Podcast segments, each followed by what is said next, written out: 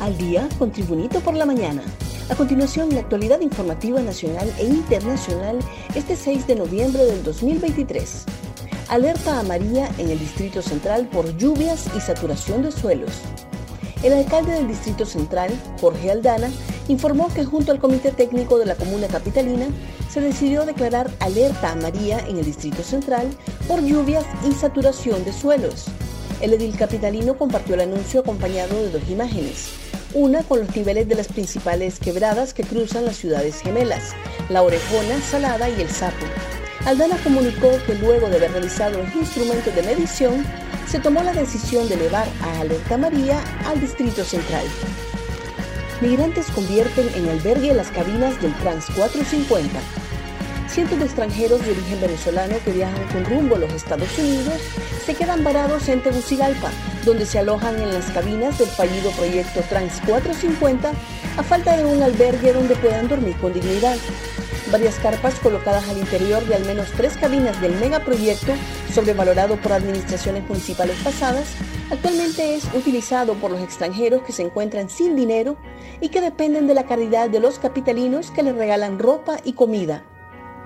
El refugio para los venezolanos son las casetas del Trans 450 que se ubican en el Boulevard Centroamérica, donde viven por días y semanas mientras reúnen recursos financieros para seguir con su ruta migratoria hacia el norte.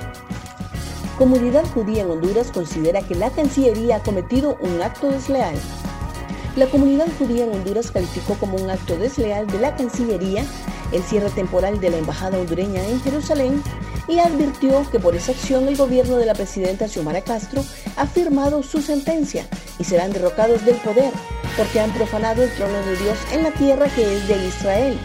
En un comunicado firmado por David Levy en representación del enlace judío en Honduras, esta comunidad advirtió que nos encontramos a las puertas de una guerra civil, en donde los Elayas, como reino dividido, no prevalecerán más en el poder.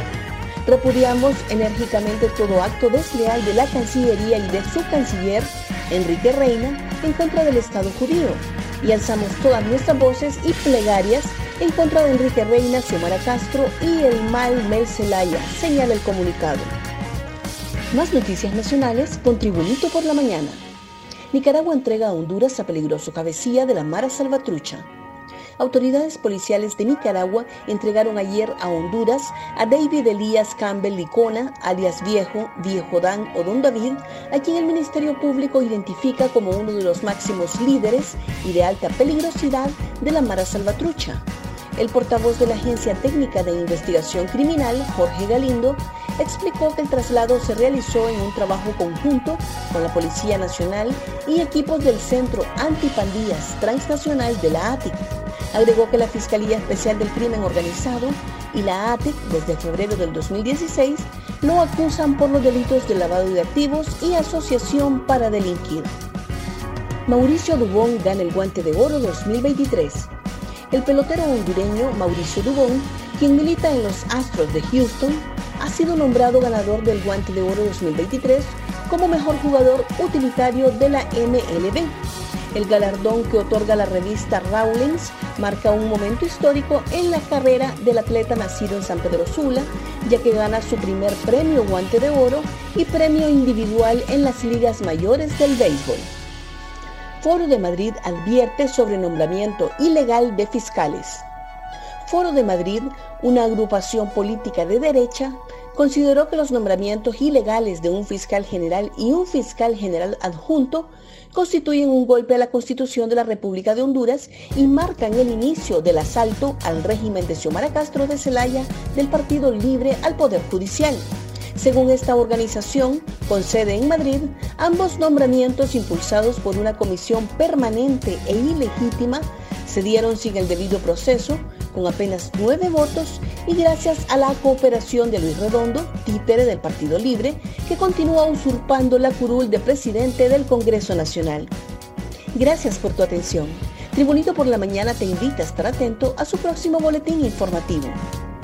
La preocupación enorme en el pueblo hondureño por falta de trabajo en el sector público y privado cada día se acrecienta ya que cada día hay cierre de empresas por la crisis económica, jurídica y por la extorsión, dijo el dirigente obrero José Luis Baquedano.